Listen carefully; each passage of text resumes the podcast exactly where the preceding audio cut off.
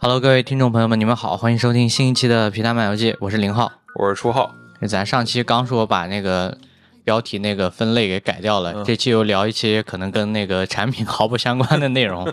让大家能看到那个我们上上期跟上期播客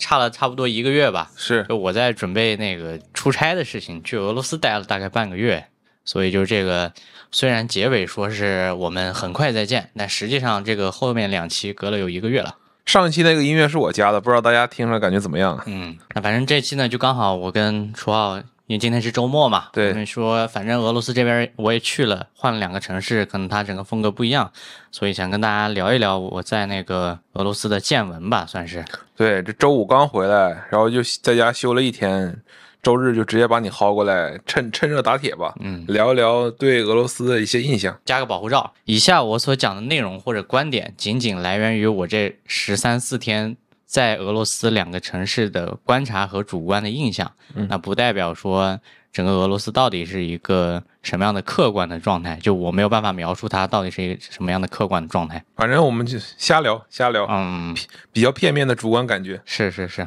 因为初好是东北人啊，我现在采访你一下，就是你在小时候，或者说你在过往的在那个东北的这个生活历程中间，跟老毛子的接触会多吗？反正因为一些领土问题，嗯然后因为一些国际局势的问题，然后有有那么几年跟俄罗斯关系没有那么好。整个东北从北到南，就是受俄罗斯的这个影响的这个幅度在减小嘛。然后长春这边、长春、吉林这边基本上就是看不到太多的影子了。那边可能就是之前那个日本的那个那个留下来的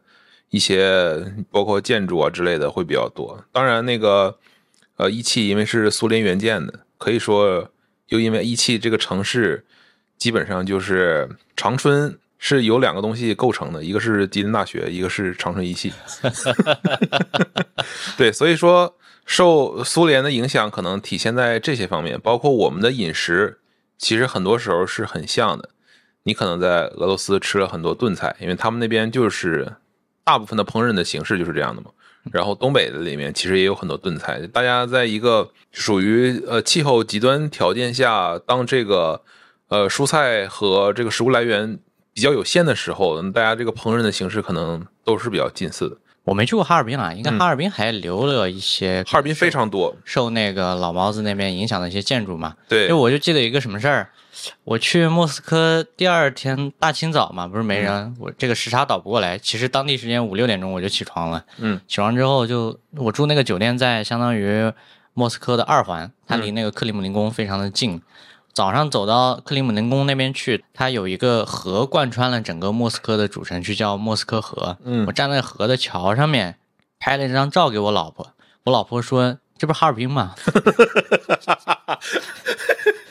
对你就是那个咱们那个老前辈科技美学，他不是在哈尔滨吗？对，然后你记不记得他就是早些年做那个影像评测的时候，每次大冬天的时候跑到那个教堂嗯前面去，那就是一个哈尔滨的地标性的建筑，也就是差不多是，你就从这些地方能看出很多俄罗斯的影子，包括之前听到一些故事说，就是布尔什维克跟沙皇俄国打的那个战争，就是俄国内战嘛。对对，然后就当时就有很多人就从西伯利亚跑到东北来了，然后就来避难，都是什么什么沙俄贵族，说是，对，不管东北受不受这个老毛子的影响，还是说我们了解到的一些、平时了解到的一些信息来讲，嗯你对毛子这边有有没有什么刻板的印象？刻板印象粗糙，嗯，这个是我等一下要讲的，这是真的。对对，然后其他真的了解的了解的很少，然后另外有一个方面，就我是感觉挺有意思的，就是我们之前不管是玩游戏也好，还是下那些软件也好，你可以看到很多破解是从俄罗斯这边过来的。你看起来好像从一个刻板印象来说，说俄罗斯它的整个从冷战结束之后的经济条件都不是特别发达，然后感觉科技中心也从来就轮不上俄罗斯这个这个土地，但是哼好像这个国家的 IT 实力还是很强的。他妈就是你不管下什么软件，最后你发现哦，这个东西好像是俄罗斯这种破解小组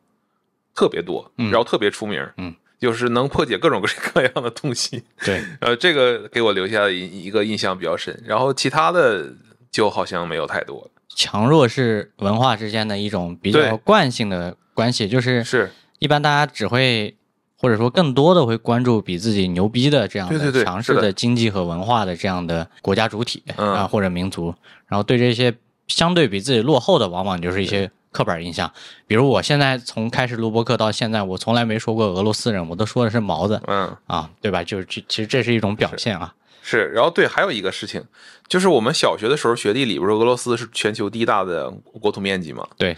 然后，但是它国土面积其实有非常大的一部分是在亚洲。然后我当时，呃，可能小小学小时候学地理的时候，我一直以为俄罗斯是个亚洲国家。然后后来等到那个老师纠正我说，因为它的首都在欧洲，所以它属于欧洲国家。然后你就从这里面能看出这个矛盾拉扯的部分。它的这个绝大多数的国土面积是在亚洲，但是它从来都就是感觉。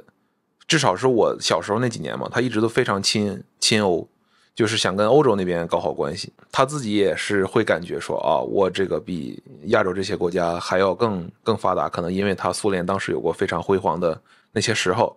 但是现在我们大家已经完全不这么看了，就感觉它是一个，因为欧洲也不是都都都都富，也有那些什么东欧啊，或者说南欧那些非常穷的地方，或者说自己经济搞得非常差的地方，然后可能俄罗斯。在我心里面也会归归结到这个类别里面去。你刚说的这一点，其实从它国徽上有印证嘛，它其实国徽是一个双头鹰嘛，嗯，一面看向西方，一面看向东方。那东方这一部分其实主要来源于，就俄罗斯人一切的战略焦虑都来源于地盘不够大，或者战略纵深不够大。包括我前两天还在看那个左宗棠收复伊犁的那一段，那其实也是沙俄帝国强行占了伊犁那一坨儿搞出来那么一个事儿。往西边看呢，就是。他在看比他牛逼的那些老钱儿国家，比如说英法。那我们如果看毛子这边写的小说的描述，当时的贵族，起码他们在上层这些人做这种交际的事情的时候，讲的又是法语嘛？对，他是耻于说自己是俄语。在欧洲这边，他是低人一等的；在亚洲这边，他似乎又表现出那种高人一等的姿态。就整个这个。国家还是有一种非常矛盾的心理在这边的，包括这种矛盾也会体现在我等会儿会讲的，就是如果说我们作为一个游客来去一个国家消费它的文化符号相关的周边的话，它到底是什么产品？那当然，这个文化产品对他来说，可能苏联是非常重要的一个一个环节吧。对，嗯，因为去年啊，应该不是去年了，是从前年开始，集合他们做那套苏联美学那个节目，就把我拉回到拉回到了原来世界做艺术。做创意是有两极的。我们原来认为另外一个极可能在欧洲，在美国。从上个世纪开始吧，就是这不管是设计还是各方面的也好，建筑设计、平面设计、工业设计，可能都是在德国或者在美国。然后突然让我意识到，哦，原来还有另外一极是在苏联，而且它的这个多样性的形式是非常非常不一样的。聊回来啊，就跟大家分享一下这次我大概总体的行程和目的嘛。我一共去了大概十三天左右，嗯，我把时间拆成了一半一半，一半时间我在靠近东北的海参崴，但是现在毛子叫弗拉迪沃斯托克嘛，就这个名字比较拗口，后面我就一律念海参崴。嗯，那另一个呢，就是我是去了一趟莫斯科。那本来行程里面有一个计划去想去圣彼得堡的，因为感觉彼得堡好像比。莫斯科更能代表俄国一点，这是一个刻板印象。但是后面时间不够了就没去。其实主要目的是带了两台手机出去拍照，嗯，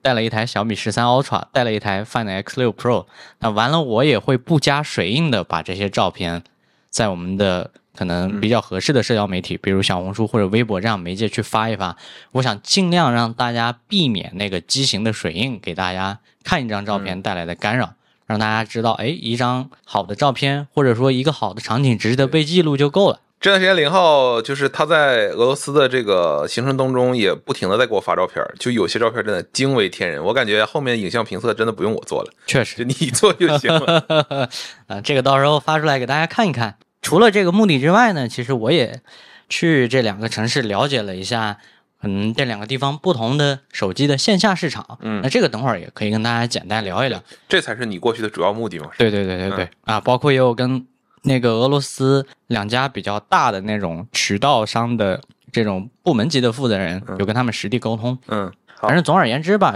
视觉上来看，俄罗斯毫无疑问是一个非常欧洲的城市。那这一点从我六月二十七号还是二十八号刚从海参崴下飞机，你就能感受得到。我们当时呃是有一个中国的同事在那边有接应的，所以他找了一个中国东北的大哥，他在那边做一些贸易的生意，同时也接待一些旅游团等等类似的，就找了一个商务车，因为我们人比较多，刚好能坐一个商务车，所以找了这样的一个车过来接我。那刚开始，那我们落地机场，从机场去所住的那个酒店的这一段高速上面，你就会感觉城市的风格有一个很明显的。欧洲化的这样的一个倾向，当然可能东欧都大概长这样，只是因为俄罗斯它有非常强烈的那种东正教的建筑的特色，它的教堂上不是有个圆滚滚的像个葫芦一样的这样的一个顶嘛？对，这是东正教的一个特色的建筑，你就开始慢慢能从高速的两边看到，说哎，有一种这种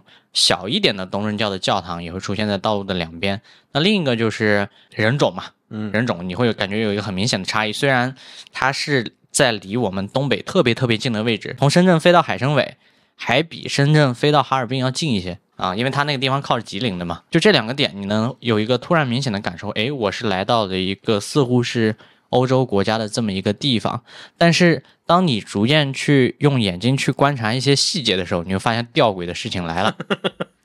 第一个就是接我们这个商务车的大哥开的车是右舵的。俄罗斯是靠右行的，这就是它的交通规则里面是跟我们是一样的。然后我就开始透过它的车窗去观察周围其他在高速上面的车辆。等会儿，他是右舵车，你你听我讲完啊。接我们这个哥们儿，他的商务车是右舵的。嗯，然后。我就好奇说，靠右行右舵，这怎么有点别扭啊？对呀，就有点港车北上那个感觉。然后我就开始在高速上观察，因为刚开始人家接到我们也不是很熟嘛，就我我是那种其实跟陌生人第一次接触稍微有点社恐的，没跟人家大哥聊天然后我就看高速上的车，从我身边刚开始经过的也是右舵的。我说哦，那这我理解了，那老毛子这个原来是右舵右行的这样一个非常拧巴的交通的规则。后来发现。他妈的，又有一些车是左舵的，我实在忍不住了。这个第一次去俄罗斯没见识，我就问那个大哥，嗯，我听我们那个同事叫他张老板，我说张老板，这海参崴这是什么情况？为什么车有左舵右舵的？看起来都上的是合法的牌照。他说这边就是第一个是走私，走私到现在还是一个。不是特别能解决的问题，但是那些走私渠道进来的车又是可以上正式的牌照的，只要你在里面稍加运作，稍加运作，这个大家大家都懂的。第二个就是因为日系的这种走私进来的车非常非常多，因为离着近。对对对对对，就你能在海参崴目力所及看到的，不管是左舵还是右舵的车，绝大部分吧，目力所及范围内百分之七八十都是丰田。海参崴几乎是看不到电车的。我待了五六天，见到两辆特斯拉，其他的任何形式的电车或者新能源的车是没有的。当然，也有可能有一个原因是，嗯，他们俄罗斯那边的牌照是不区分新能源跟油车的，都是一个白底的那样的一个。我觉得还是比中国的车牌要稍微好看一点，就它不区分这个东西。所以，比如说它是一个混动，有可能我也看不出来。嗯，但是。从这个车的整个破旧程度来讲的话呢，很明显我能感受到大部分是油车，因为海参崴这个城市的市政建设实际上非常非常的糟糕。就我待的五六天的时间里面，大概有三天在下雨，嗯，包括城市的几条主干道上面，因为大车的碾压会有那种非常大的坑。嗯，但这种坑，他们我不知道是打仗没钱了还是怎么着，反正不修。出租车司机们，还有我们那个张老板接我们开那个丰田的埃尔法，就都是其实年头特别久远的车，大家也不爱惜，所以就有坑我也不躲，我无所谓。嗯，然后这样的话，就就就在这样一个非常感觉有点颓败的这样的。城市里面去去开始了我的第一天。那除此之外，我还在高速上稍微留意了一下他们的广告牌儿。那实际上，整个海参崴跟我后面要讲的莫斯科是一样的，它没有什么战争的氛围。唯一战争的氛围体现在街上征兵的广告牌儿变多了，仅此而已。那大家要想在俄罗斯参军报国的话，可以弄一个俄罗斯的号码，打幺幺七，就直接有人会专门接待你。我弄了一个号啊，但是我没敢打，直接接到乌克兰去了，是吧？啊，这个是反正总体到海参崴的一个初步的印象吧。你这个月份去时候，它的天气怎么样？气温度怎么样？呃，海参崴其实还是在这个季节，我觉得比较适宜避暑的吧。嗯，嗯、我们到的像早晚都要穿一个薄的外套在身上，大概十四五度吧。那白天包括中午的话，可能稍微有一点点热。这个热的话，你可能就要穿一个短袖了。就基于现在这个时间点来讲，大家到那儿去避暑，我觉得是一个不错的选择，算是。那吃的怎么样？呃，这个就要是接下来的烂活环节了啊 啊！那到了酒店，我们刚开始就把行李放下之后，因为是大清早嘛，大概呃当地时间七八点钟，你能看到呃路上的行人慢慢多了起来，因为他们也差不多是九点钟、十点钟这样上班的，有一些人开始出门了。那大家就说犹豫到俄罗斯第一顿到底吃什么？其实第一顿吃的特别没谱，就是看到酒店下面有一个那种卖那种西式早点的地方，能吃的东西其实倒没有什么特别大的差异，就是那种西式的早点，面包啊，什么汉堡啊，嗯，再包括可乐啊、咖啡啊，就应有尽有。唯一其实可能比较困难的是，在俄罗斯，如果你尝试用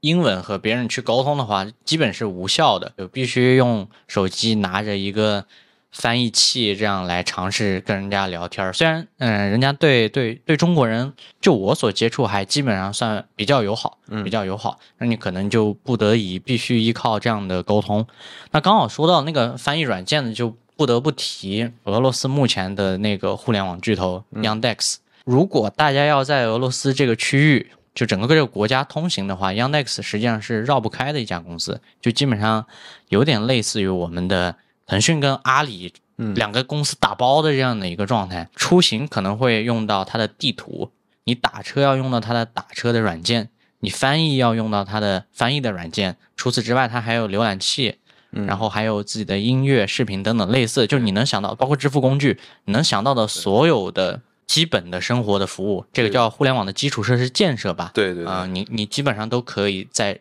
这一家公司的应用里面给你包圆儿了。嗯，大概是我这么我跟 Yandex 还打过交道，嗯就我在一加的时候，当时不是做高刷嘛，然后 Yandex 的那个他们的就给我们发了一封邮件，我看那个尾缀就是那个 Yandex.com，嗯，他就说他们的浏览器跑在我们的一加手机上，就是被锁到了六十赫兹，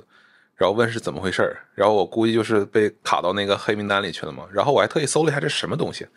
然后我一看。还是一个谷歌 Play 上下载量非常大的那么一个浏览器，我之前完全没有听说过。后来我一查才知道，哦，这原来是俄罗斯他们本土的这个互联网企业做的。Yandex Go 是 Yandex 的一个打车的软件，它基本上把招手停这个事儿干掉了。因为俄罗斯，就我打车的几次经验来讲的话，出租车因为它地广人稀嘛，这是一个非常基本的客观条件。嗯，出租车的密度是没有那么大的，所以打一个车基本上你从刚打到用那个软件，等到他过来接你，一般大概在十到十五分钟。那在莫斯科的话，时间可能会更久一点点，但他就基本上不能说要求啊，就是因为他的这种生意的模式决定了，如果你要在俄罗斯去打车的话，稍微出发前做点攻略的话，那这个东西基本上绕不开了。这就是寡头的力量。嗯 第二天，因为我们稍加休息了一下，就决定早餐就不在不在楼下那个小商场吃了，因为那些太东西太普通了，就想试图找一家可能当地人惯用的这样的一家早餐店。然后我们从酒店往海边走的那个方向，大概两个街区吧，啊，两个街区左右有一家，就反正我们看到那俄罗斯人早上上班，人家就去里面吃，我们就跟着吃。那吃的东西倒没有什么特别大的差异，除了他们有饺子这一点，我还挺兴奋的，就是那种煎饺，跟咱在大学食堂早上那种煎饺并没有什么差异。但是他们那个酱的话，一般都没有什么我们国内的，比如说辣椒啊、醋这种东西是很少的，一般都是 cheese。就我是比较难顶住这样这样的东西的，所以我们刚好有一个人，他出差前在那个拼多多买了一些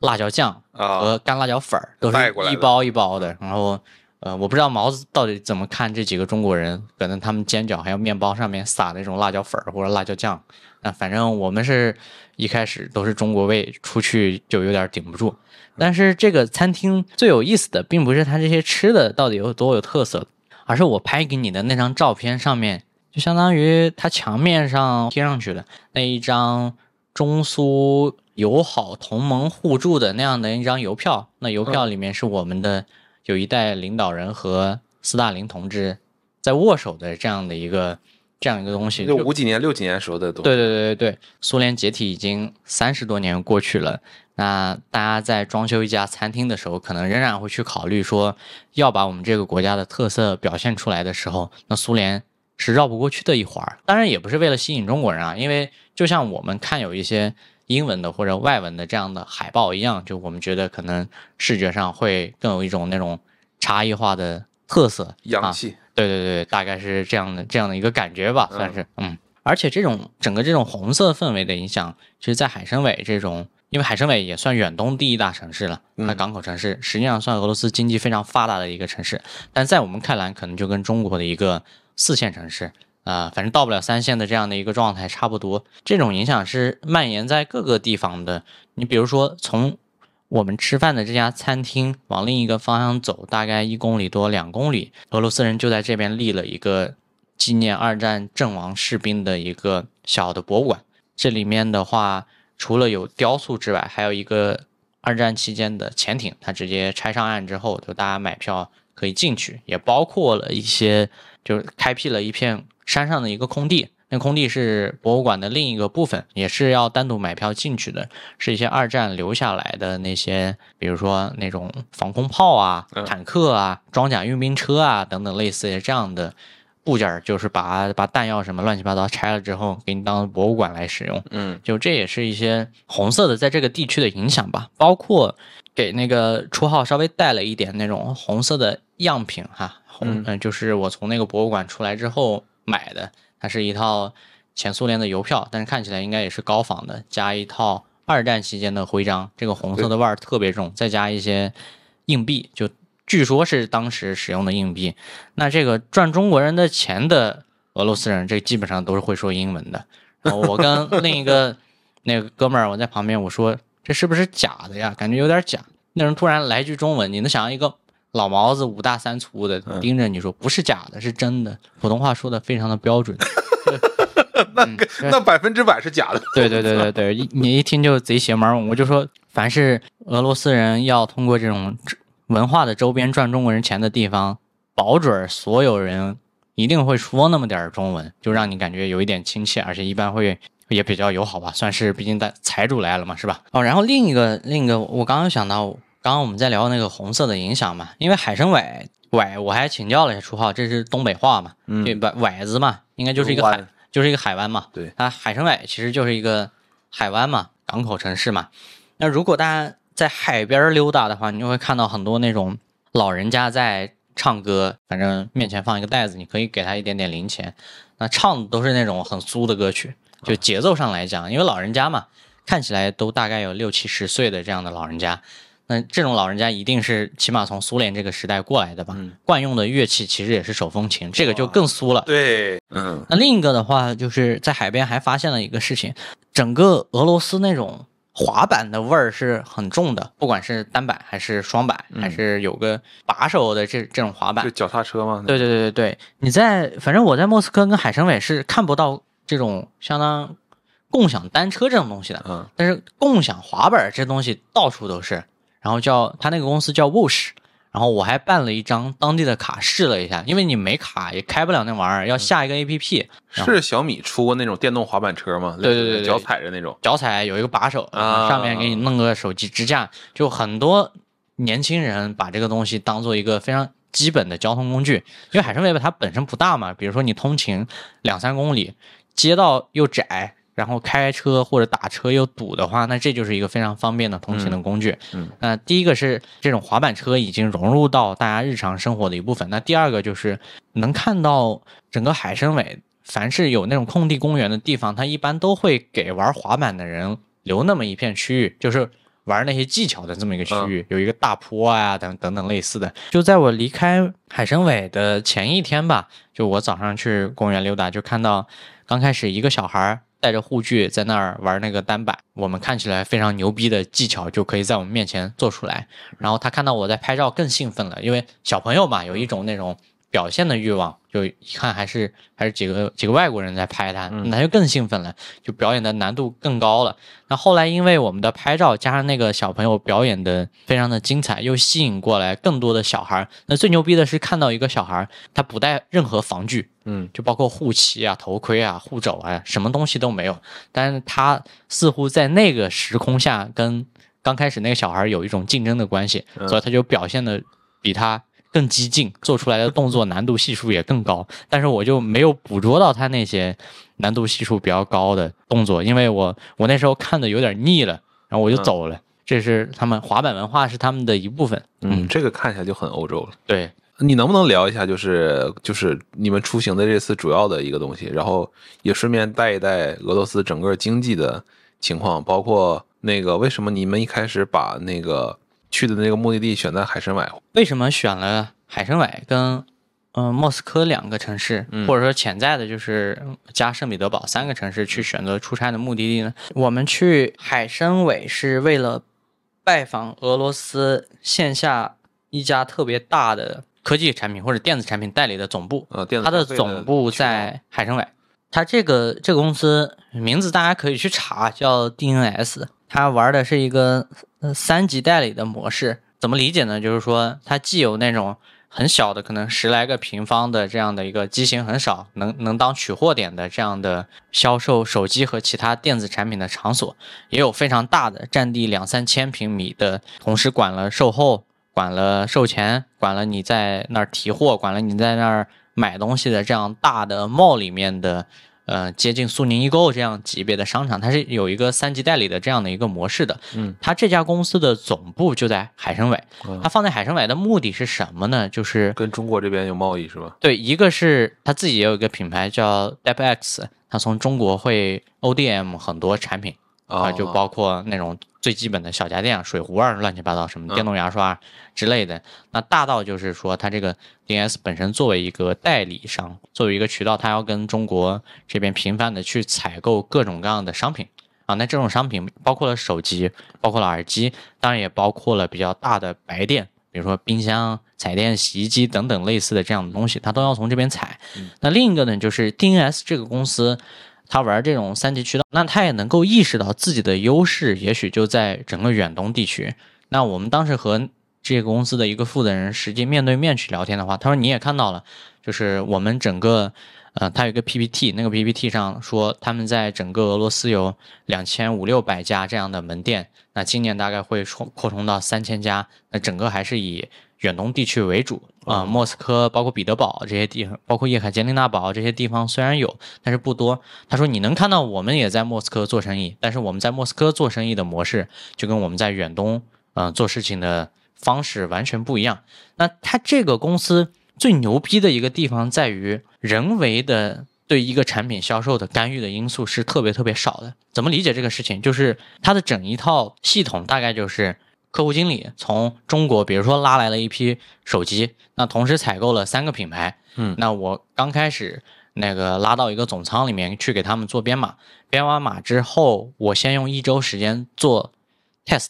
就是我测试，我我把这个手机随机的扔在可能有的扔在那种大的帽的那种店里面，有的扔在这种小的店里面，我去卖一周，然后我去观察到底它的实际的动销怎么样。就观察完第一轮之后，他再开始决定说要不要把这个产品升级到人流量更大的店铺里面去，或者一个销售更好的位置里面去。所以你能看到它的陈列啊，就跟我们去线下逛我们中国这种手机的展厅非常不一样。它就完全就是所有的品类在它那儿只是一个货物而已。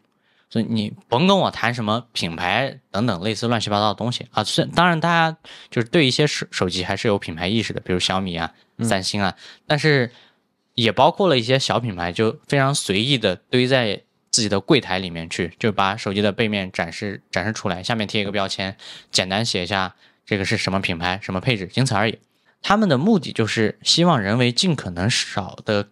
干涉一个产品本身的销售，所以他的员工或者说他的店员也是不拿提成的，他们只是一个基本工资，对对对，他只是一个基本工资而已。那个工资应该也呃满足当地人的一个基本的消费或者生活的习惯，所以人在这里面是没有偏好的。就不管他有几个店员过来问你，我也试着拿翻译器这个偷听了一些，那个实际过来店里人问他们，就是用户实际过来就会直接的告诉店员，店员说说说我想买一个什么手机，就比如说我想要一个电池比较大的手机，或者我想要一个拍照比较好的手机，大概我的预算是一个什么样的状态？就卢布跟人民币的这个汇率，大家大概理解为一比十就好了。比如说一千块卢布就是。嗯，是一百块人民币嘛，就大概是一个这样的状态。从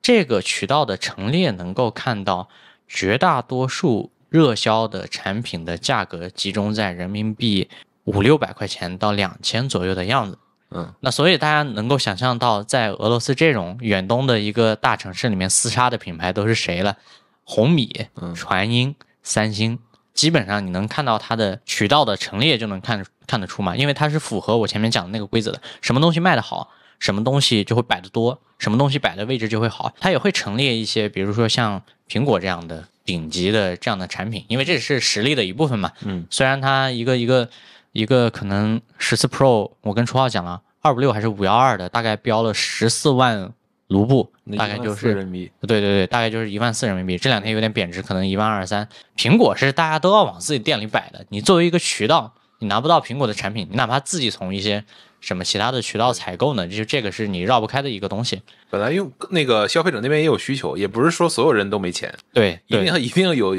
极少一部分人肯定是有钱的，是能消费得起苹果。嗯，哎，那我想问你一下，你刚才说均价是五六百到两千啊？那五六百都是什么机器啊？三星的非常上古的机器，可能两三年前的型号，嗯，也有一些那种就是传音的，非常就 techno 有一些特别特别低端的机器，单摄，然后十六比九的这种这种屏幕，电池可能就三千。大家能想到我们三四年前一个千元机是什么样的状态？那它现在基本上还是一个什么样的状态？所以四 G 在他们那儿应该是依然是个主流，是吧？对，没没有五 G，包括我在莫斯科。我办了一张当地的叫 Megaphone 的这样的一个运营商的卡，嗯，我在任何地方都没有看到过五 G 的，哪怕这个标识出现了没有，啊，海参崴就更不可能了，因为海参崴其实比莫斯科要更更加落后一些。那这个东西我就联联想到，它跟拼多多跟淘宝之间的竞争是很像的。淘宝一直在追求消费升级，然后就下面平白无故空出了一个段位，然后空出了一个价格段，然后拼多多就插入进去了。对，然后你像中国这边，因为本土的市场它卷得非常厉害，然后逼着你所有的机型，你可能最低端的像 OPPO 的是 A 系列，或者说是这种一千块钱左右的机器，嗯，你都要做五 G。是，那 OK，那你这样机器做五 G 之后，你去出海你怎么办？出海的话，很多国家是没有五 G 的，那这个四 G 的市场自然而然就会有其他的东西来去填补。不管怎样，就是你能从它这个渠道的陈列里面来看，它想给用户第一眼到底看到的是什么？你进门第一个看到的区域是手机。第二个，在手机的里面，第一眼看到的是苹果，第二眼看到的是三星，第三个是其他。就这个这个东西是绕不开的，所以你能看到，呃，虽然因为制裁的关系，苹果最新的型号，包括三星，现在出货到俄罗斯当地市场是有一些就正正规渠道出货有一些影响，但是因为这两个品牌在全球，我想任何一个国家和区域扎根都非常非常的深，所以短时间内就是大家。关于品牌的认知是绕不开这两个产品的，耳濡目染，而且这个品牌的东西它不是你今天突然买不到了，然后你对这个品牌的印象就突然一下就没了。就是你你拿过去这几个国国产的这些影像旗舰，包括 iPhone，iPhone 你是不是也带了？iPhone 没带，你就带这几个国产的影像旗舰，在那边网络知识上都是没问题的，对吧？对，那所以这些机器就是如果从中国走私到。俄罗斯其实用起来也是没有什么问题的。嗯，是我因为我前面说了，我带了两台嘛，嗯，一台是我用中国联通的卡开了当地的漫游，啊，开了漫游在用；另一台就是，呃，我落地之后办的当地的那个 Megaphone 这家运营商的一个相当于本地的网络嘛，都没有什么问题。那从你描述下来，就是 DNS 这个公司，它在我心目中好像更像是一个京东那种感觉。就京东也在线下铺店，那那个店也更多的像是一个提提货或者展示的那么一个一个窗口。我我不知道，我猜是不是京东他们京东之家那些店员应该也是不是完全是销售的性质的，应该也是嗯一个店员类似那样的一个一个方向。又因为他们在远东这边发展，而远东都是地广人稀的小城市，所以他们的物流体系一定是非常厉害的。是他们就能保证说。起码在海参崴看这家公司铺的那个密度的话，基本上你能保证两三公里之内就会有一家他们的店，你甭管它大小，哪怕它只是一个展示家非常小的提货点啊，那它能够通过这个密度去覆盖。而且一个特别有意思的就是，他们管自己最小的门店叫 Matrix，他就想布一张网嘛。那这个网在整个俄罗斯，比如说。非欧洲区域支起来之后，那也相当于自己的渠道和物流都铺开了。那这是一家特别特别有意思的公司。跟 DNS 这家公司接触，其实感受最大的，倒并不是说它这个模式有多新颖，因为刚刚初二也讲，确实它很像现在的京东，但它也是确实是在俄罗斯能够看到的一个售卖电子产品比较领先的。商业的模式，那我们跟那个负责人聊到最后，有一些话，我觉得感触还是挺深的。有个同事问他说：“你怎么看待制裁对你们生意的影响？”然后那哥们儿笑了一下，他说：“我们还是总体比较乐观的，因为我们不是第一次被制裁了，那我们已经习惯了。”然后他就摊了一下手，无奈的笑了一下，也没有完全接这个话茬，就大概意思说做生意没影响，反正有困难就想办法解决嘛。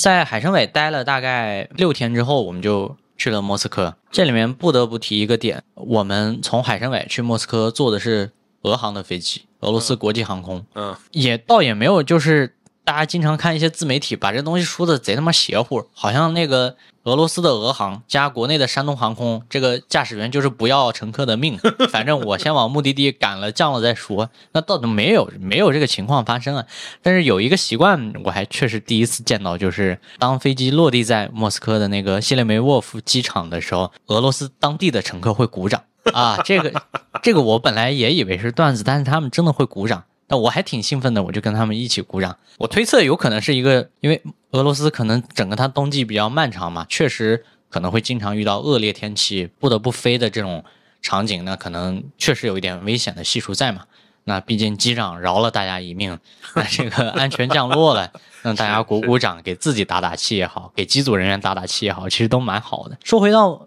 莫斯科的话，纯从生意这边去谈的话，你会发现它有点不一样，就是。莫斯科，据我另一个同事讲，他说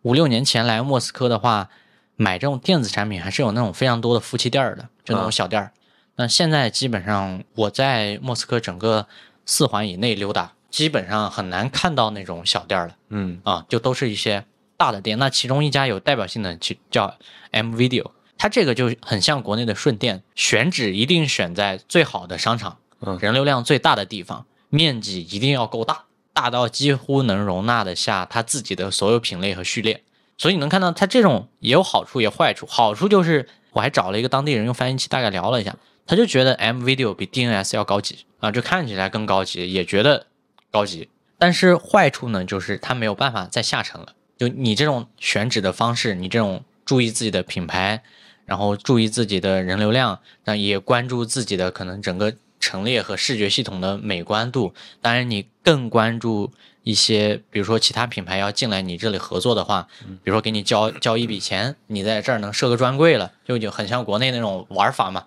你赚厂商的钱的话，那就是另一种玩法了。你听起来这个东西就很像苹果和小米，就是小米之前还说开夫妻店，让米粉也参与进来开开小店。那个叫什么？是不是叫小小米小店还是米粉小店？小米小店吧，反正那事儿之前弄得还挺有公关危机的。对对对，就关了嘛。啊，是，他不就跟这个你说的 M Video 跟 DNS 它两个之间是有这样的对对对差别在的。但它其实在线下售卖的价位段是倒是差异不大的，就是你能看到产所有产品陈列它是有个密度的嘛。嗯，当然 M Video 有一个确确实实能看到的比 DNS 牛逼的地方，就是它有时下最新。最贵的旗舰产品，嗯，那这些旗舰产品包括了小米十三 Ultra，包括了华为的 P 六零 Pro，包括了最新潮的 iPhone 啊，包括三星的 Ultra 的这样的级别的产品，它都会有。但在 DNS 那个店里面就不一定有。另一个就是在 M Video 这个渠道里面，我还看到了 Nothing 的产品，啊，这个就。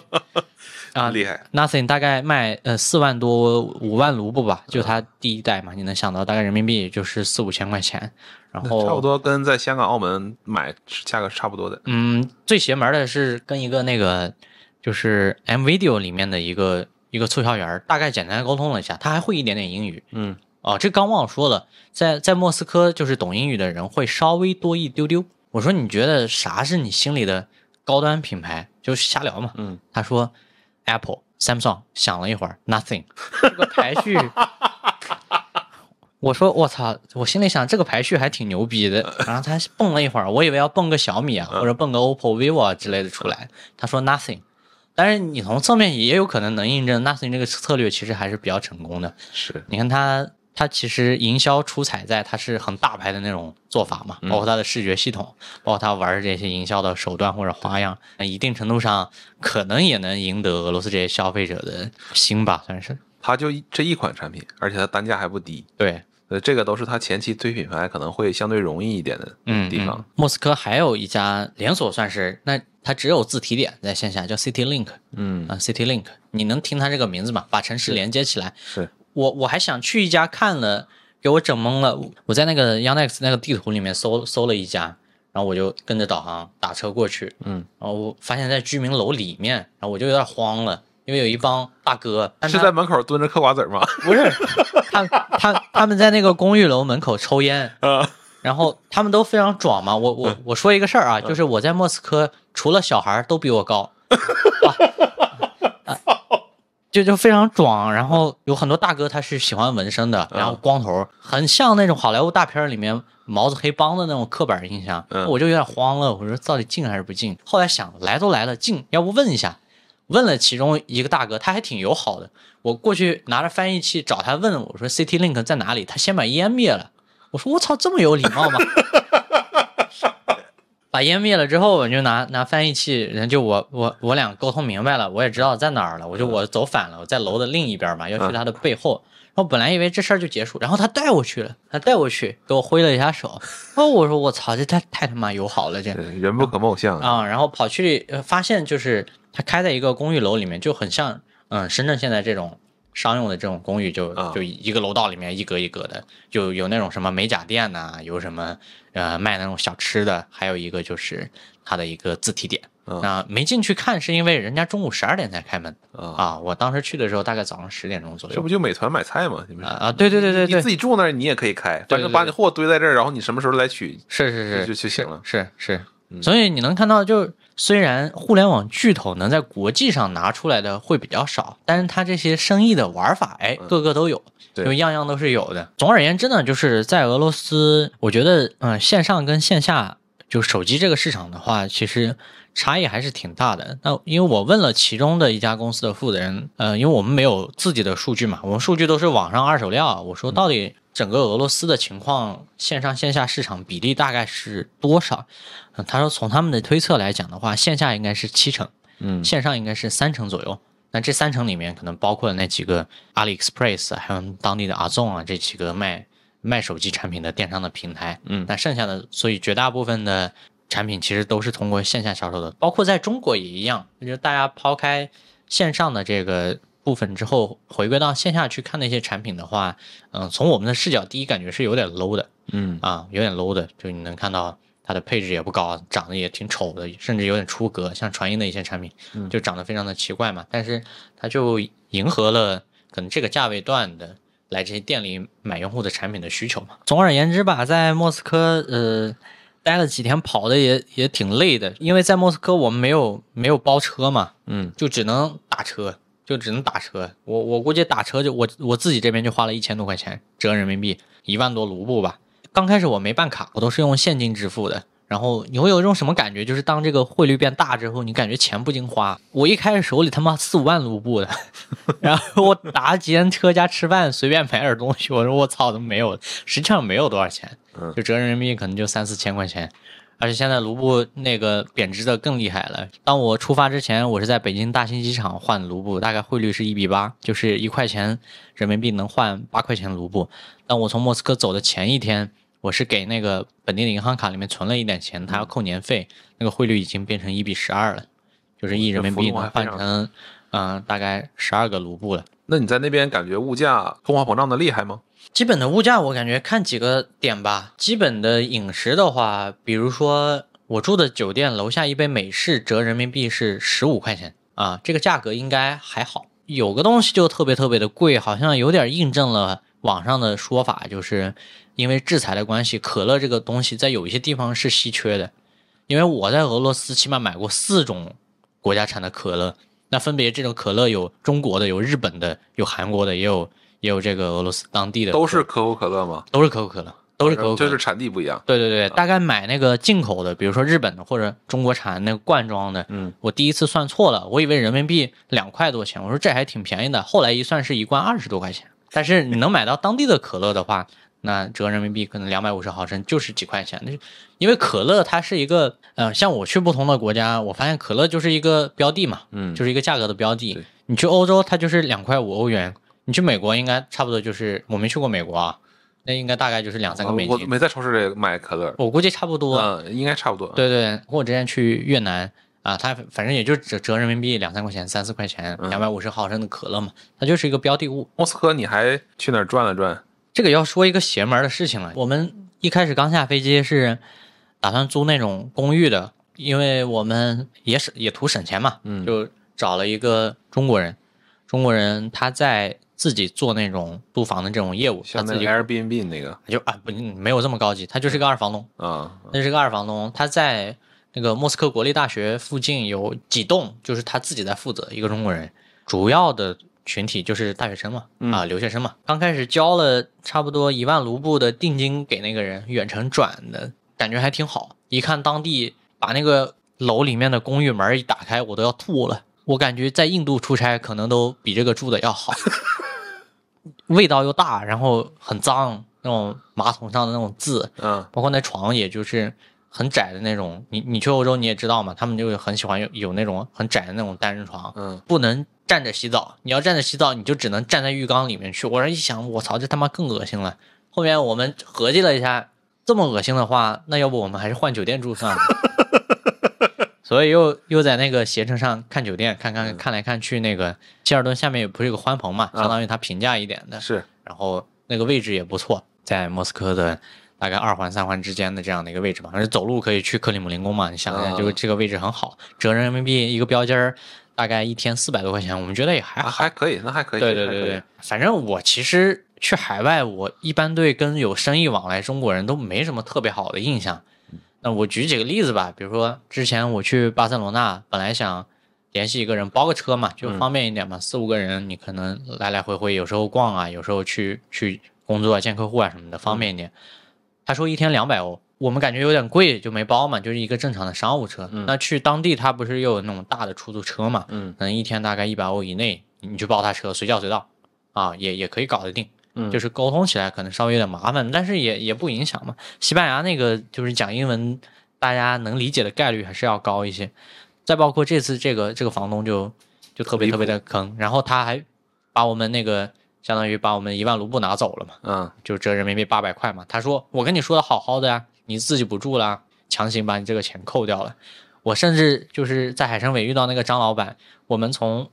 海参崴出发去莫斯科之前，我那时候没办卡，我们几个人找他换现金嘛，嗯，用用现金换现金，用人民币现金换卢布现金。本来拿了他六万，走了之后不认账，他非说我们拿了他八万。这不扯吗？真的，我我我有好几次，我就感觉在海外就跟有钱这种事情打过交道的中国人都都感觉挺差的，尤尤其是在当地的。当然，这个也是一种刻板印象了。那可能坏人哪里都有，但是总而言之，就是大家出去之前还是多注意一下，呃，攻略做详细一点嘛。不管是中国人、外国人，只要那个价格是合理的，那就可以接受。反正，在莫斯科的话，两个地方我觉得还是比较有代表性嘛。那第一个当然是红场嘛，嗯红场这个基本上跟我们天安门的重要性差不多。红场的话，现在是不让游客进去的，不知道是不是因为普里戈任这个事情搞得大家有点紧张，再加上因为现在事实上俄罗斯也处于战争的状态嘛，是只是因为在莫斯科的街头大家感受不到那种战争的局面而已。但是战争的氛围，莫斯科其实要比海参崴稍微浓一点，是因为征兵广告的频率实在是太大太大了，甚至包括出租车上，包括那种大的商场的商用的广告牌儿，嗯也包括一些呃高速路或者快速路两边柱子立起来的牌儿，就是各种各样的高密度轰炸你，让你参军报国。克里姆林宫呢，当时我是大清早去的，就当地时间大清早，就是我们这边时间大概十一二点吧。嗯我刚拍的那个照片就发在我们那个粉丝群了嘛。西总还说说这跟他印象中俄罗斯人那种枯燥的、嗯贫瘠的精神生活不一样。他说，哎，这个东西怎么这么鲜艳？那它实际上就是那个颜色。他这个刻板印象完全没什么道理，就是是苏联那个时候，他的精神生活也一点都不枯燥，人家看芭蕾是一种习惯。如果去马蜂窝这种软件查的话，莫斯科几个比较著名的景点，有一个就是它国家大剧院嘛。对，我们没有去，在外面大概看了一下，然后克里姆林宫算一个，然后克宫它其实除了是政要办公的一个地方之外，那同样也跟故宫包括天安门承担的职责是一样的。这种地标性的建筑有职责去告诉一个外来人，俄罗斯这个国家或者俄罗斯这个民族到底是一个什么样的状态或者情况。嗯，比较有代表性的其实是它周围有几个比较大的雕塑吧。第一个就是如果从正面的那个位置走过去的话，你看到第一个其实朱可夫。啊，朱可夫骑着他自己的战马，那朱可夫大家就比较熟悉了嘛。二战期间，苏联的大将大元帅，啊，大元帅朱可夫元帅，这个号称是蓝星上可能最牛逼的元帅，没有之一。红色战神，对对对，红色战神，对对。那另一个就是沿着他那个方向继续往前走，是一个非常巨大的，大概四五十米高的那么一个，我不知道那人是谁，他是一个宗教人士，一手拿着十字，一手拿着剑。这这个我回头查一下，我把那个照片可以附在我们 show notes 里面，可以可以去查一下。靠近朱可夫这个雕像这边的话，还有一个卫国战争纪念的博物馆。它这个卫国战争纪念馆为什么我进去呢？是因为它外面有个牌子写写的 China Friendly，就是意思是对中国人很友好。啊，然后我说，那起码可能那个展品上有中文嘛，或者什么乱七八糟的。进去发现没有，然后跟那人问我说：“我能找一个外语的导引吗？”他那个买票那儿有写着说五百卢布可以找一个外文的导引。我以为说，哎，有人懂中文能带着我去参观一下，嗯没有。我说：“那你写这儿干嘛呢？”他说：“现在没有。”那就很懵。有一些藏品旁边会写那个俄呃俄文加英文，但是大部分的藏品，包括展示的那些画面，都是纯俄文。那这个就很懵逼了。我我一开始对这个博物馆的期待也是卫国战争，我以为二战二战期间这个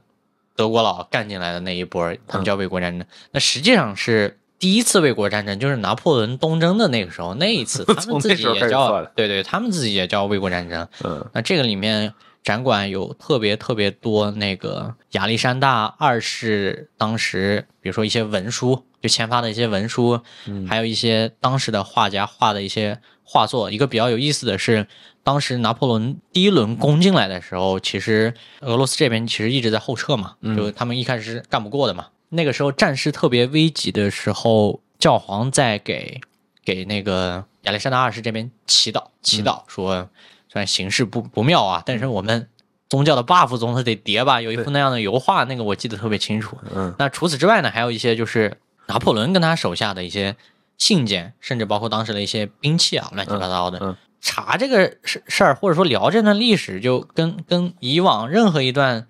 呃俄罗斯人面对外部入侵一样，就是靠冬天和战略纵深把你拖死。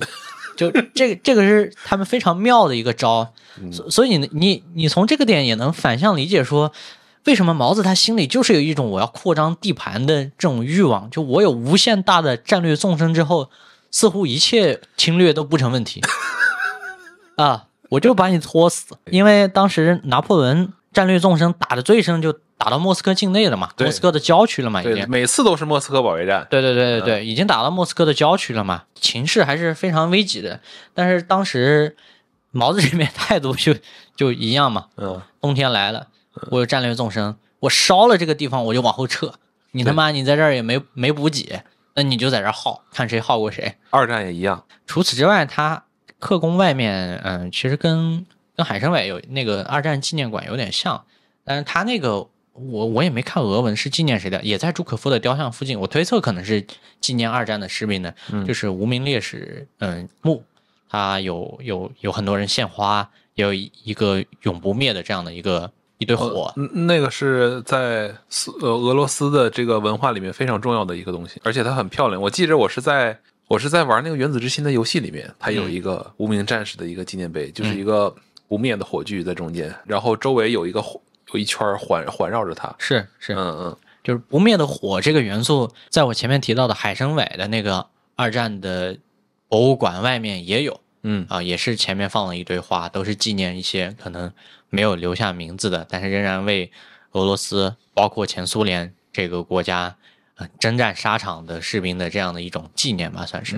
另一个我觉得其实蛮有意思的是不让拍视频的一个地方，这个我觉得大家如果要去莫斯科必去的一个一个地方啊，它是一个地堡，嗯。这个地堡深大概地下六十米左右，它是同时是博物馆，也是餐厅，就有嗯。有有几个餐厅开在那个下面。那我们从莫斯科离开的最后一天，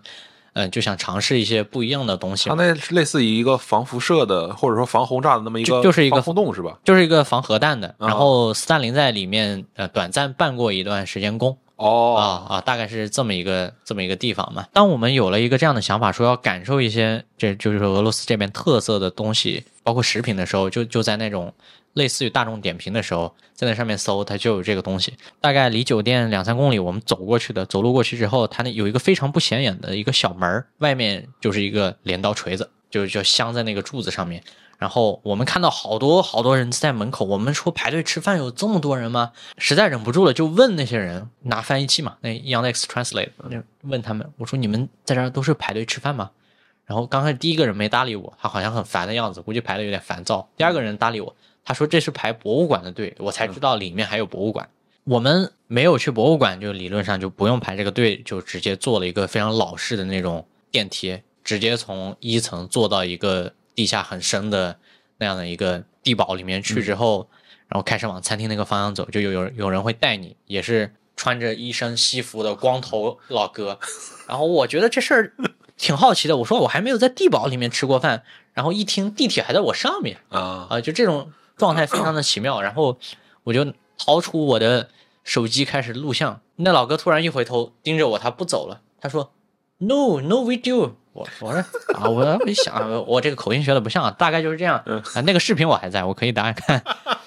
我一开始没反应过来，后来我反应过来，我说哦，no video 是吧？哦，那这个就不录了啊。后面就偷偷拍了一些照片。然后这个餐厅里面有一些特色的美食，这个从它菜单里面能看出来。比如说，他会给你列斯大林最喜欢的菜一二三，然后赫鲁晓夫最喜欢的菜一二三。酒水单里面有有玉米吗？赫鲁晓夫最喜欢。我我没点，我点的是往那个番茄牛肉汤里面浇酸奶，搞着那个同时，我感觉反正来都来了，又要了一点儿大列巴，就是大列巴，它其实并不一定是又干又硬的石头嘛，就新鲜大列巴，它就是软面包，发酵的有点过了那种酸味儿，对酸味儿那种面包。大列巴有有酸的，有不酸的。嗯，呃，他那可能给你们上的就这个就是酸的。另一个就是还还点了一杯鸡尾酒，它的鸡尾酒就叫苏联 CCCP，它有英文那个菜单，就是 USSR，、没有任何其他的后缀或者什么。点了一杯这个，就是上来之后一个鸡尾酒，上面放了一颗樱桃在那里，整个这个酒是当然是红色的，想都不用想是一个红色的，但是不知道是什么果汁调的，反正我喝了就想吐，就非常非常奇怪的。非常奇怪，那个那个菜单我还截图了，我晚点也可以贴在我们 show notes 里面。莫斯科的话，我其实花了更多的时间是在嗯、呃溜达这些景点的话，虽然很有意思，就代表了可能莫斯科这个国家的比较核核心的嗯文化或者等等类似的这样的东西，但是我大部分时间，因为我要跑市场嘛，搞市场调研嘛，大部分时间我是在呃溜达。打车到一个地方之后，可能在它方圆五百米就到处乱窜，看别人在干什么。其实莫斯科的话，就感受到比较现代了，就跟海参崴去比嘛，那毕竟也是首都嘛，呃，而且俄罗斯人家也发达过嘛，对起码基于苏联那个状态，莫斯科是妥妥的发达国家里面的一个首都。那这一点能从什么时候、什么地方表现出来？车啊，车！我那会儿讲了，海参崴大家能看到的是各种各样老的那种二手的丰田或者破旧的丰田，但莫斯科这边的话，情况稍微有一点点变化，就是韩系车和中国产的车变多了，而且都相对会比较新。那韩系车里面其实主要是现代，国产的就是中国产的车主要是呃吉利、江淮还有奇瑞。那这些车有的被当做私家车，有的被当做出租车来用，大概是这样的一个状态。我还在商场里面看到了一辆吉利，那个吉利我搜了一下价格，大概折人民币是三十多万的一个一个一个 SUV。嗯特别特别贵，但它摆在一个比较大的商场的刚进门的一个位置嘛。另一个就是在莫斯科的话，就大家都是左舵了，这这个可能因为制查度的查的比较严了，查的比较严了，上不了牌了。对对对，查的会比较严一些。反正黑警时常有嘛。我前段时间跟一个大学同学，他家里是卖纽扣的，就做那种纽扣的贸易的生意的。他也是去莫斯科跟彼得堡，啊、他说他被人往包里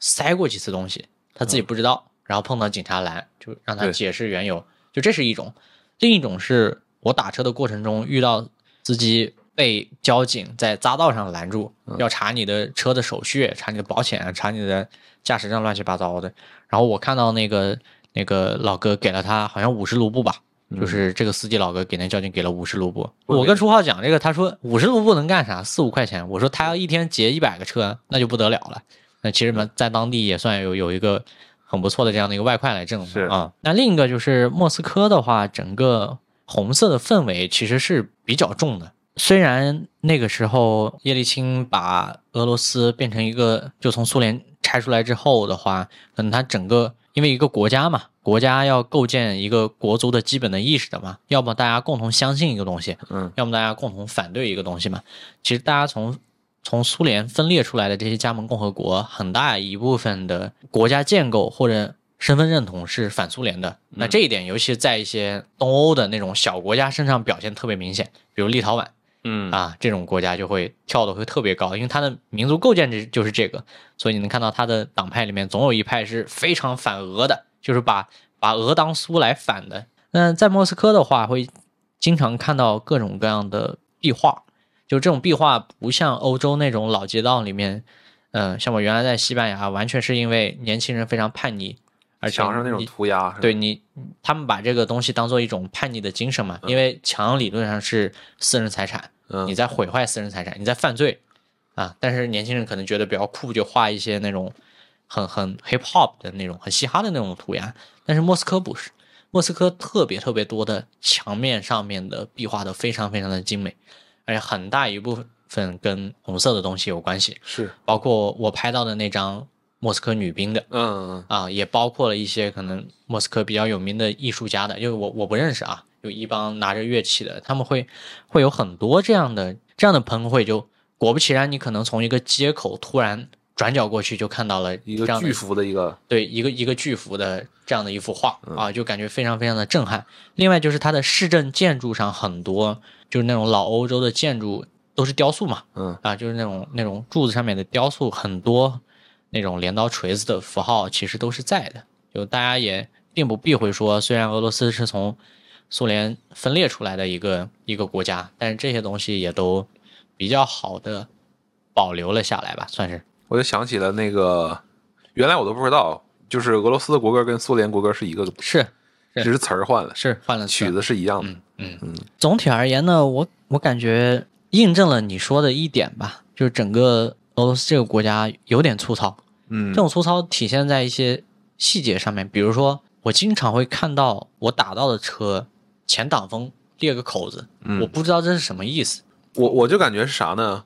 就是基础设施建设的不太好呢，路上可能有什么小石子儿什么的，嗯，崩起来就砸砸了之后，它那个东西就越裂越长。嗯你记不记得我那个车？啊，有可能。我我我之前我前一段时间那个就是在路上跑的时候，有一个小石子儿飞过来给我的车挡风砸裂了，然后我问售后我说这东西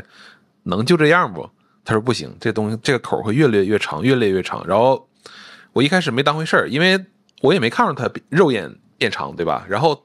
我把车停楼下之后，等我第二天、第三天我再想开车的时候，发现我操，它已经快裂到副驾那一头了。然后最吊诡的就是打到一辆车，也是前挡风是裂的。我往左瞅了一眼那个出租车司机，哎，我现在特别后悔我没拍照，他长得很像乔布斯 啊，他是一个那样的一个长脸的一个一个老头，那种欧洲人种，也是戴一个圆眼镜，嗯胡子也是留的那种胡茬。但是因为我看到是侧面嘛，可能会就天然的会带入这样的一种感觉，觉得他比较像。嗯那事实是像不像我也不知道。呃，因为人家开车会呃比较暴躁，就就莫斯科，我感觉大家开车非常的暴躁。当然，当然哪儿可能出租车司机因为对对，因为这个变成一个谋生的手段了，大家要很堵吗？挺堵的。因为变成一个谋生的手段之后，大家可能就比较讲究效率了嘛。嗯我把这个人赶紧送到之后，我要接我下一单生意嘛。因为我也讲了，就是全靠 A P P 打到的车嘛。因为你可能下一个人离你大概有几公里，你也不一定不一定知道。粗糙这个除了反映在这种小细节上面，另一个就是，如果我们吃俄餐的话，我感觉食物的精致度跟老钱儿的那种比嗯还是差了很多的。是啊很，其实倒很很接地气。比如说，比如说什么事儿呢？俄餐，大家在其其实在国内也有一些俄俄餐的餐厅，是去找的话，会有那些很大的那种肉串子，嗯，比中国那种新疆的红柳烤肉串还要大的那种肉串子。是那这种菜品啊，可能在老钱儿那边、西欧那边就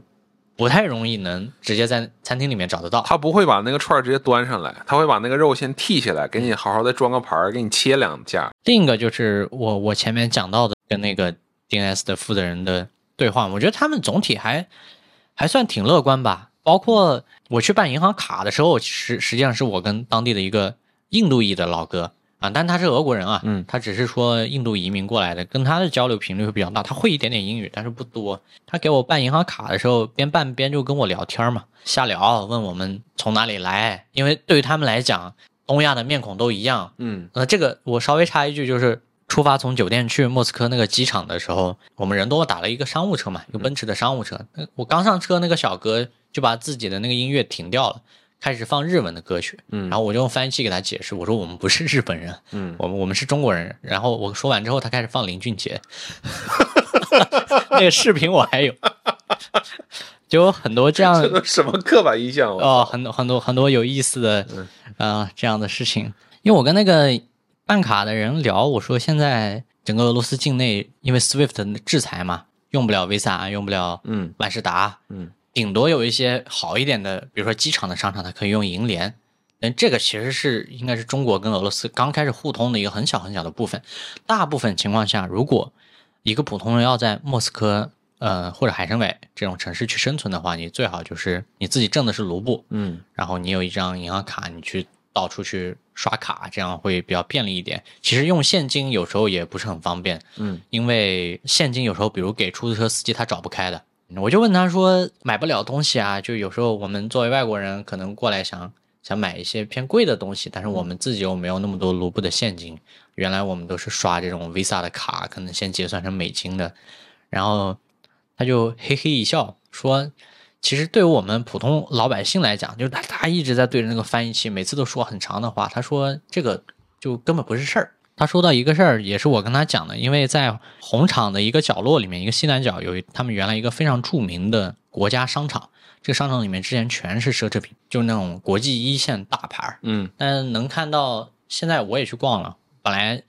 想看能不能捡个便宜货的，但是这个莫斯科实在是不适合购物，那些大牌全部又关掉了，然后在门上贴一张纸，写着因为技术原因关闭，然后你懂的，什么叫技术原因？对，而且我特意看了还有中文上面写是，有中文啊，是有中文，因为然后剩下的一些开门的，主要是俄罗斯本地的，可能他们当地的也有一些大牌吧，但是嗯我一个都不认识。这汇率波动，外国公司是经受不了。对，所以在跟他聊天的过程中，他就表现出了一个莫斯科首都生活的一个普通人，嗯因为他在银行工作，应该也算一个比较体面的工作嘛。他他就反正大家都不是很 care 这个，我也没有特别跟当地的人去聊一些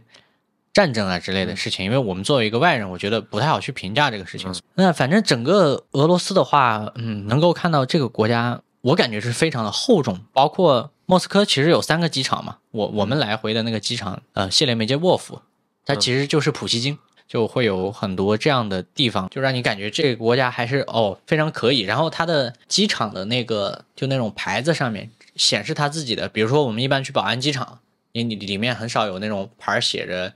走到里面去啊，大家不能再说欢迎你再来宝安机机场了，嗯就就没必要嘛。他那儿写着用英文和俄文两种语言写着欢迎来到普希金的出生之地啊，就就会有一些很多这样的那种电子牌在在在动。就是如果按照这种国宝级的这个来算的话，俄罗斯这个国家真的诞生了太多类似这样的人物了。你能感觉这个国家做个对比可能不太对啊。如果去过香港的话，会对那种就是极限的资本主义应该有一个比较深刻的理解，就到处都是一些那种纸醉金迷的高楼大厦。文化这东西好像我们先放在一边，我们来这个地方先消费，或者先挣钱先消费，就完全在资本主义这个循环里面去玩玩一套规则。但你在莫斯科的话，就很像在我们国家的，比如说北京、南京啊、这种比较厚重的一个历史古城里面的这样的一种感受。虽然它也很发达、很现代，比如说俄航那个小屏幕上怎么给观众展示莫斯科，是展示它最繁华的那一片写字楼。嗯，那边有有区域我也去个有个新城区，对对对，全是高楼大厦。能看到他也想给别人展示他这样的一面。但如果大家在老城区去漫步的话，那更多的就感受到了一些传统的东欧的东正教国家，加上中间有很长一段时间被红色浸染过的这样的一些痕迹，漫步在各个各个街头。在我们启程回国的那天，我们打到的那个商务车的司机，他放完林俊杰之后，因为他那个歌单应该是一个循环的，嗯，他突然放莫斯科八零年奥运会的那个闭幕式的歌曲，那个小熊哭泣的那个歌吗？啊，然后他放到这个，我就用翻译器跟他聊，我说这个歌我听过，这个是一个什么样的事儿，我就把可汗那期视频我又呃回忆了一下，嗯。然后我就跟他讲了一下，我说这个莫斯科八零年奥运会闭幕式这个歌放出来的时候，一只熊在流泪，是因为苏联跟阿富汗的战争，我没翻译器里没敢写入侵战争，嗯。就因为我不知道人家到底怎么理解这个事情，嗯。然后我说很多西方国家都没有来，他用翻译器回我，他说第一个说好像我还了解一点他们国家的事情，第二个，然后他就摊摊手，表情挺严肃的。我没想到我能跟莫斯科的出租车司机以这样一种方式构建一些联系，就挺奇怪的。第二个事儿就是返程前一天，我们不是买纪念品嘛？那套娃我也给你有拍嘛，嗯感觉俄罗斯人还是很戏谑的，就是他们有有传统的套娃，就是那种像小美女一样的那种对对，那种抽象艺术那种很多。啊，但是也有一些套娃呢，非常的搞笑，比如说有一个套娃是套了苏联的四五代领导人，嗯那这个最里面是叶利钦，然后我就感觉挺尬的。就毛子好像就他们特别乐于用这种戏谑的方式去去嘲讽一些东西最，那最外面是列宁吗？还是斯大林啊？最外面是斯大林，嗯斯大林里面套列宁，列宁里面套呃赫鲁晓夫，赫鲁晓夫里面套勃列日涅夫，嗯勃列日涅夫里面再套了一个叶利钦，那戈尔巴乔夫呢？啊，戈尔巴乔夫，哎，还真没戈尔巴乔夫，我操！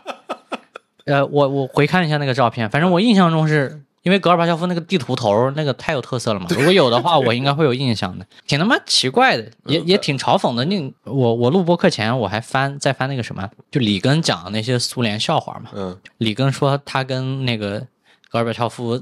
讲的时候，戈尔巴乔夫自己都笑，什么买个车十年后来取，问上午还是下午？他说都他妈十年后了，你还说上午吗？还是下午？他说我上午修水管的要过来。